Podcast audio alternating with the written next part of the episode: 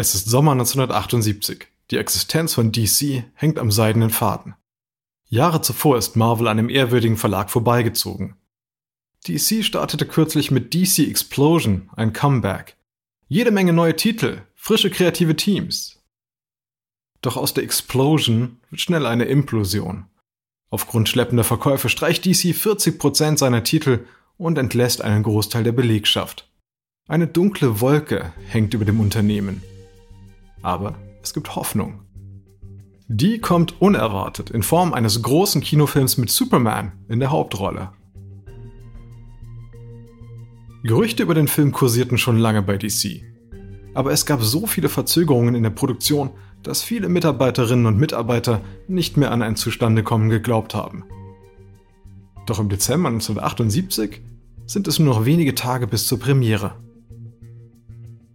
Wochen zuvor hatten sich die DC-Teams in das Büro des Verlegers gequetscht. Als sie sich den Trailer ansahen, staunten sie nicht schlecht über die Dramatik und Christopher Reeves Aura als Superman.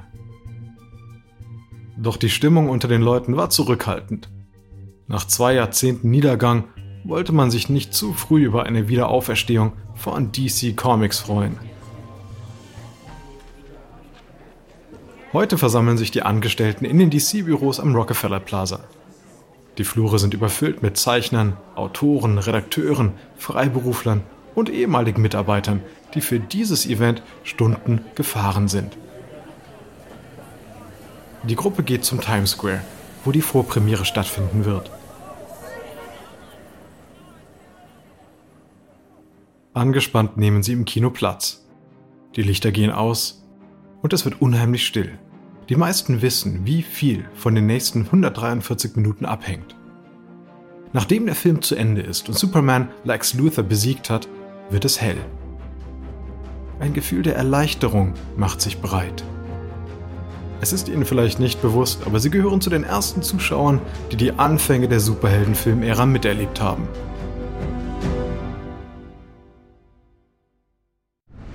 Ich bin Alexander Langer für Wandery und das ist Kampf der Unternehmen.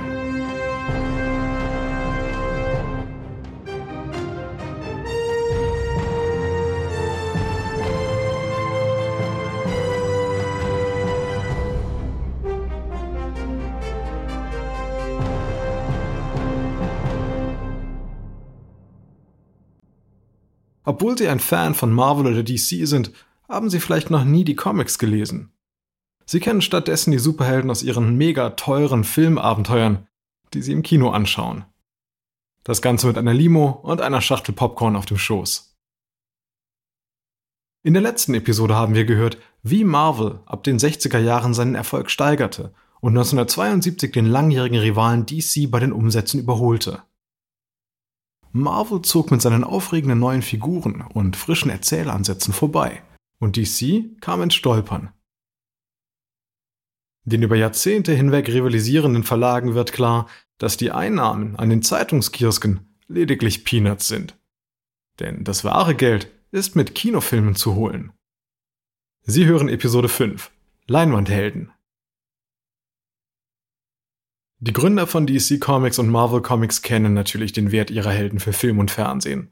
Von Beginn an buhlten sie um das Interesse Hollywoods. Zuweilen sogar mit Erfolg. DC Superman gab es in den 40er Jahren als Radioshow und Trickfilm. Schneller als ein Flugzeug, stärker als eine Lok und sicher vor Kugeln. Schaut da oben, ein Vogel, ein Flugzeug. Es ist Superman. Superman. Andere Male mit weniger Erfolg. Marvels Captain America erschien 1944 in einer miesen Serie eines berüchtigten B-Movie-Studios. In den Folgejahren entstanden sporadisch weitere Superheldenprojekte. Aber es fehlte ein wichtiges Element. Respekt. Denn Comics galten als Unterhaltung für Kinder und einfach gestrickte Erwachsene. Sie waren gut für Animationsfilme oder Comedy-Programme. Wie etwa die Batman-Fernsehserie von 1966. Comicfiguren, die im Fernsehen oder Kino eine ernstzunehmende Rolle spielten, hielt man schlicht für keine gute Idee.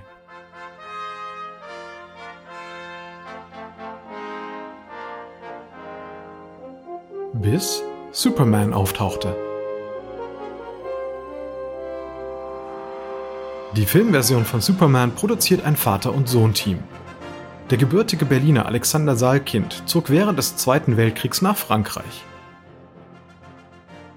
Er kannte angeblich jeden Banker in Europa und war ein geschickter Geschäftsmann, der bei jedem Filmprojekt ordentlich abkassierte. Das brachte ihm auch Feinde ein. Er und sein Sohn Ilya machten sich 1973 einen Namen mit dem Film Die drei Musketiere. Beim Schlendern durch Paris sieht Ilya ein Werbeplakat für einen Zorro-Film.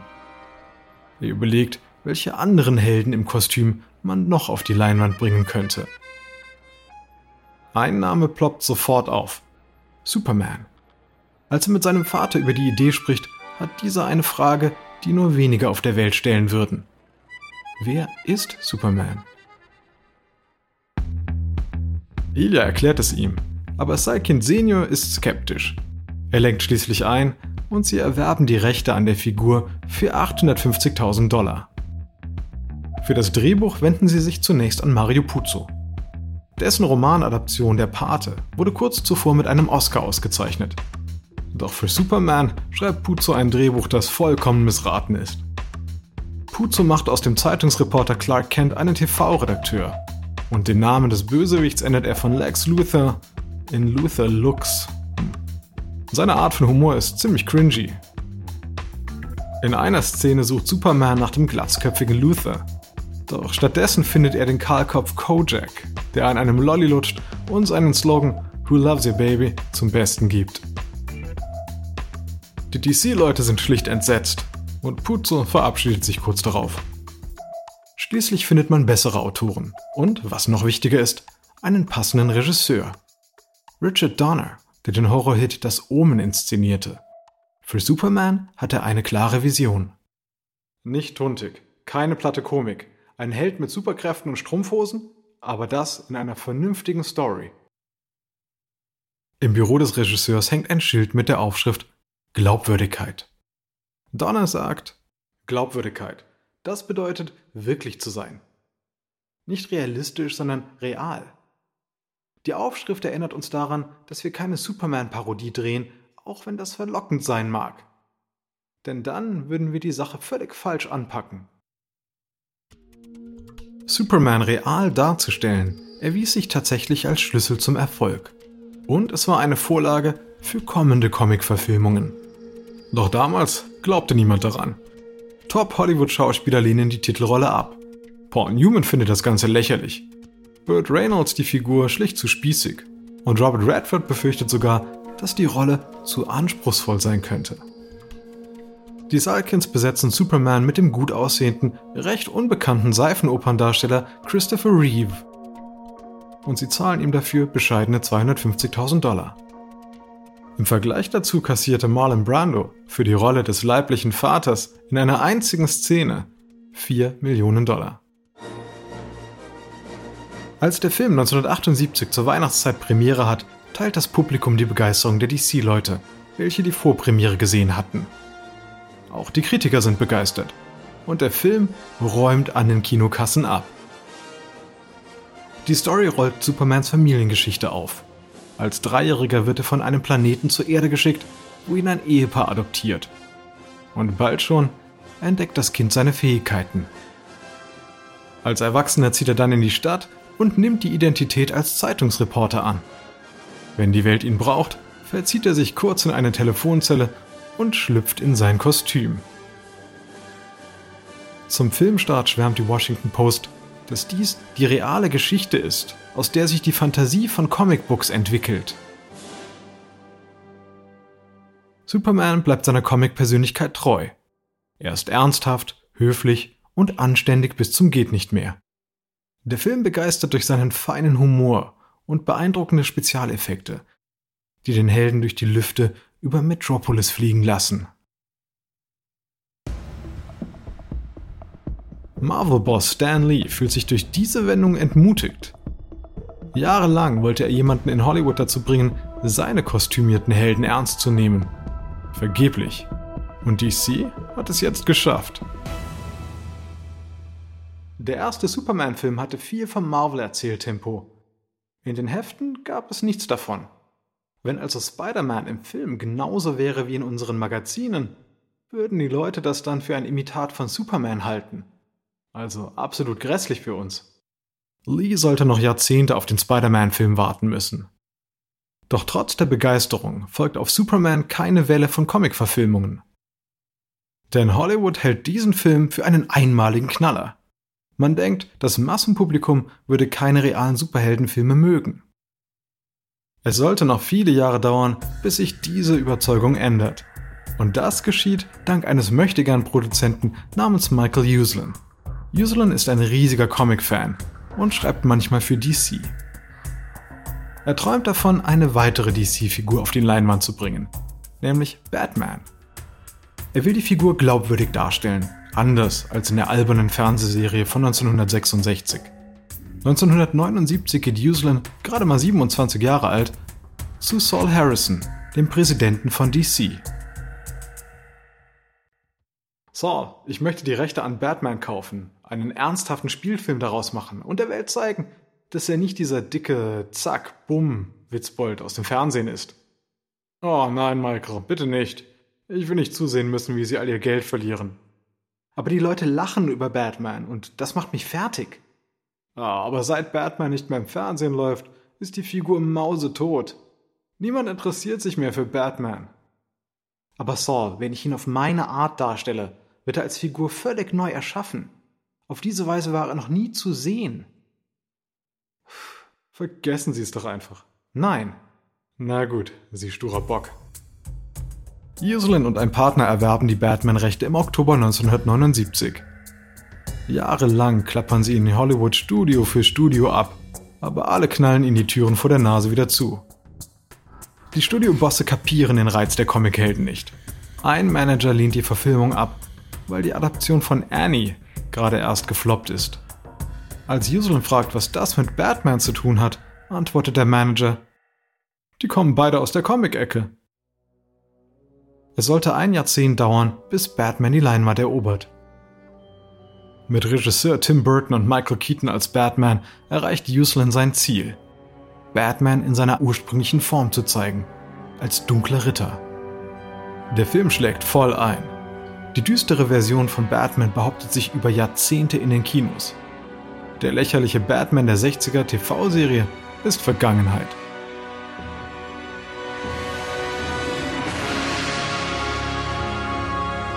Der Batman von 1989 bricht an den Kinokassen alle Rekorde. Doch was die Studios völlig umhaut, sind die vielen Millionen Gewinn durch Merchandise-Verkäufe. Das öffnet ihnen die Augen für den Wert der Superheldenfilme. Der unbekannte Batman. Wow, Joker, eine Überraschung. Daneben Batman. Flügel raus und Feuer. Mir gehen nie die Tricks aus. Die wirst du auch brauchen. Die neue Batman Collection. Marvel kann mit dem dunklen Ritter nicht mithalten. Es hat viele seiner Figuren zu Billigpreisen an unbedeutende Studios lizenziert. Das Ergebnis ist sogar für Stan Lee peinlich, der immer Marvels größter Star war. Lee zog 1980 eigens von New York nach Los Angeles, um Hollywood zu umwerben. Doch Jahre später ist er immer noch frustriert, dass die wenigen Leinwandprojekte von Marvel nicht das innovative Niveau der Comicbücher erreichen. Marvels bekannteste Adaption ist der Film Howard, ein tierischer Held von 1986, eine Komödie über eine Ente. Der Film ist so ein Reinfall, dass die Studiomanager angeblich sogar mit den Fäusten aufeinander losgingen. Lee ist besonders enttäuscht über den schleppenden Fortschritt bei seinem Spider-Man-Projekt. An dem ist er gefühlt schon Jahrzehnte dran. Er äußert sich sogar öffentlich dazu. Der Spider-Man-Film ist das schlimmste Desaster, von dem Sie je gehört haben. Das Studio hat schon zehn Drehbücher schreiben lassen und eines ist schlimmer als das andere. Immer heißt es, Spider-Man kommt, verpassen Sie ihn nicht. Ich sage, vergessen Sie ihn, bis ein gutes Skript da ist. Der schlechteste Marvel-Film ist eine plumpe Low-Budget-Version der Fantastic Four von 1994 mit völlig unbekannten Schauspielern.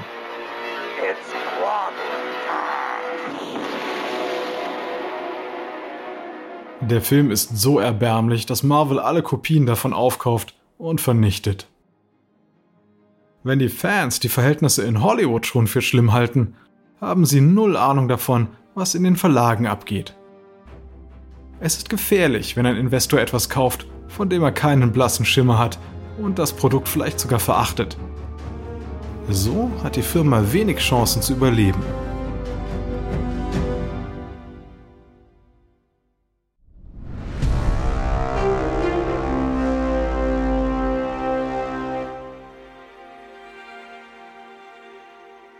Bei Marvel steigt Ron Perlman ein. Der ist ein glatzköpfiger Wall Street-Titan mit Zigarre im Mund. Auf diese Weise gäbe er einen ziemlich guten Superschurken in einem Comic her. Doch für Comics interessiert er sich überhaupt nicht. Einem Partner verrät er, dass er sich keinen Reim auf die Bilder und Textkästchen machen kann. Aber nachdem Perlman gehört hat, was DCs Batman-Film durch Merchandising eingebracht hat, nimmt er Marvel ins Visier. Im Jahr 1989 kauft er die Firma für 82 Millionen Dollar. Gleich macht er sich daran, aus Spider-Man, den X-Men und dem Rest möglichst viel Geld herauszupressen. Er erhöht die Comicpreise und produziert neue Titel. Seine Erwartung, dass die Leser wegen der Wertsteigerung immer mehr Exemplare einer Erstnummer kaufen werden, tritt ein.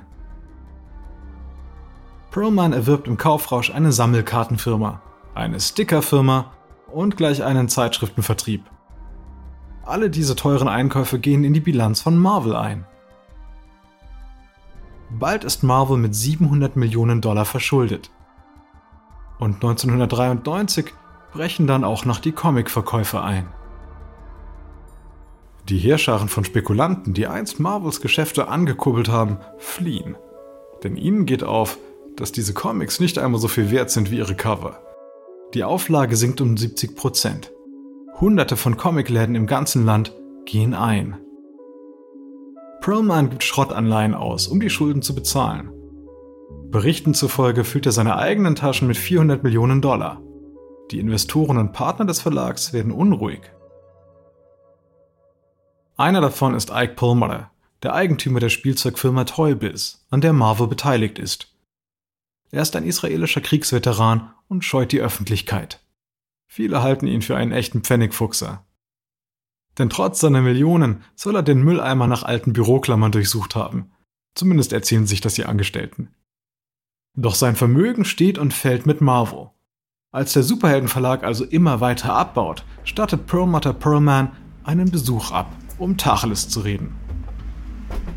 Das Treffen findet in Perlmans Townhouse an der noblen Upper East Side von New York statt. So, Ron, jetzt wird es wirklich ernst. Marvel rast auf den Bankrott zu. Bankrott? Wie bitte? Wie kommen Sie denn darauf? Ron, Sie müssen die Beliebtheit der Marvel-Figuren nutzen und Filme machen. Denn nur so können die Leute wieder über Marvel sprechen. Perlman hat bisher gezögert, Geld in Filme zu stecken. Um ihn umzustimmen, hat Perlmutter seinen Toybiz-Partner Avi Arad mitgebracht. Arad ist wie Perlmutter Israeli. Er ist mit Comics auf Hebräisch aufgewachsen. Also Avi, bitte. Ron, wir könnten mit Filmen durchstarten. Sehen Sie doch nur, was für ein Juwel, auf was für einem Schatz Sie sitzen mit diesen Figuren. Die sind Teil der amerikanischen Kultur, genauso wie Jazz. Es gibt so viele Amerikaner, die sich diesen Figuren verbunden fühlen. Perlman nickt. Er hört zu. Aber er hat keine Zeit, den Rat umzusetzen. Denn schon bald ist er in einen heftigen Kampf mit Marvels Anleihegläubigern verwickelt. Die werden vom legendären Corporate Raider Carl Icahn angeführt. Icahn will die Kontrolle über den Verlag und er hat auch schon einen Plan, um ihn aus den roten Zahlen zu holen. Er wirft Paramount vor, auf Kosten der Marvel-Investoren Gewinne für sich selbst einzustreichen. Die Auseinandersetzung zwischen Perlman und Icahn artet in Streit und Drohungen aus. Dezember 1996 meldet der hochverschuldete Perlman, der sich immer noch gegen Icahns Einfluss wehrt, Konkurs an. Die Comic-Fans sind geschockt. Denn plötzlich entpuppt sich der Marvel-Verlag, der über Jahrzehnte ihre Fantasie beflügelt hat, als eine schnöde, kalte Profitmaschine. Marvel ist am Tiefpunkt angelangt.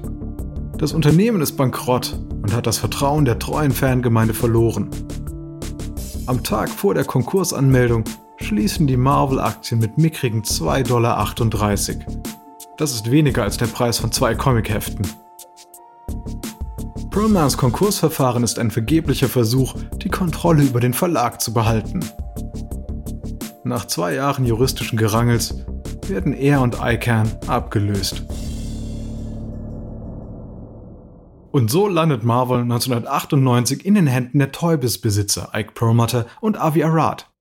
Die beiden sind die neuen Sheriffs in der Stadt. Und sie zeigen sich optimistisch, was Marvel-Filme anbelangt.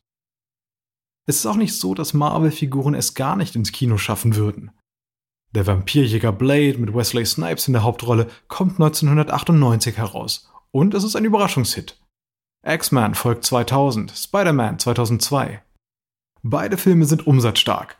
Nur eben nicht für Marvel. Und das ist das Problem. Denn Marvels Geschäftsmodell sieht vor, die Figuren an Studios zu lizenzieren und die Produktion von Filmen auszulagern. Für Blade hat der Verlag angeblich nur 25.000 Dollar erhalten. 2003 kommt David Mizell dazu, ein in Harvard ausgebildeter Hollywood-Typ mit einem Vorschlag. Wie wäre es, wenn Marvel seine eigenen Filme produzieren würde?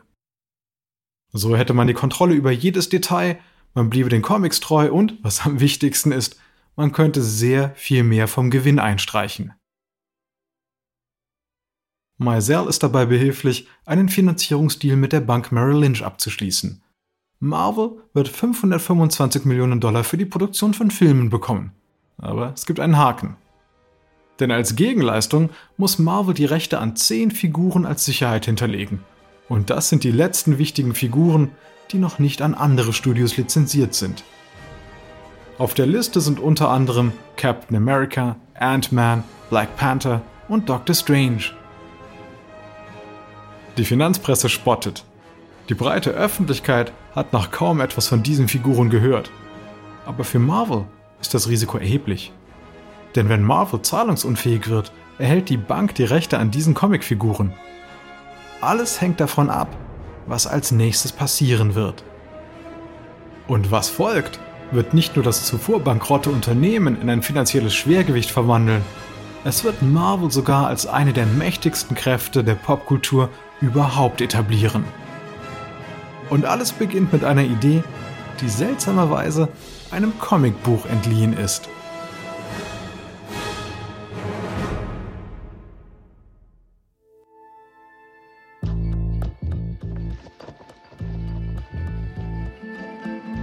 In der nächsten Folge, die vom Kampf zwischen Marvel und DC erzählt, wird die Auseinandersetzung von einem Büro in der Innenstadt auf ein Studiogelände in Hollywood verlegt. Die zwei Firmen spielen noch einmal ihre Tricks aus. Ein kurzer Hinweis zu den Dialogen, die Sie soeben gehört haben. Wir wissen natürlich nicht genau, was gesprochen wurde, doch die Dialoge basieren nach bestem Wissen auf unseren Recherchen. Ich bin Ihr Sprecher, Alexander Lange. Reed Tucker hat diese Geschichte geschrieben. Er ist der Autor von Slugfest, Inside the Epic 50-Year Battle between Marvel and DC. Karen Lowe ist unsere leitende Produzentin und Redakteurin. Das Original-Sounddesign stammt von Bay Area Sound. Unser ausführender Produzent ist Marshall Louis. Erstellt hat sie Anna Lopez. Für Wondery.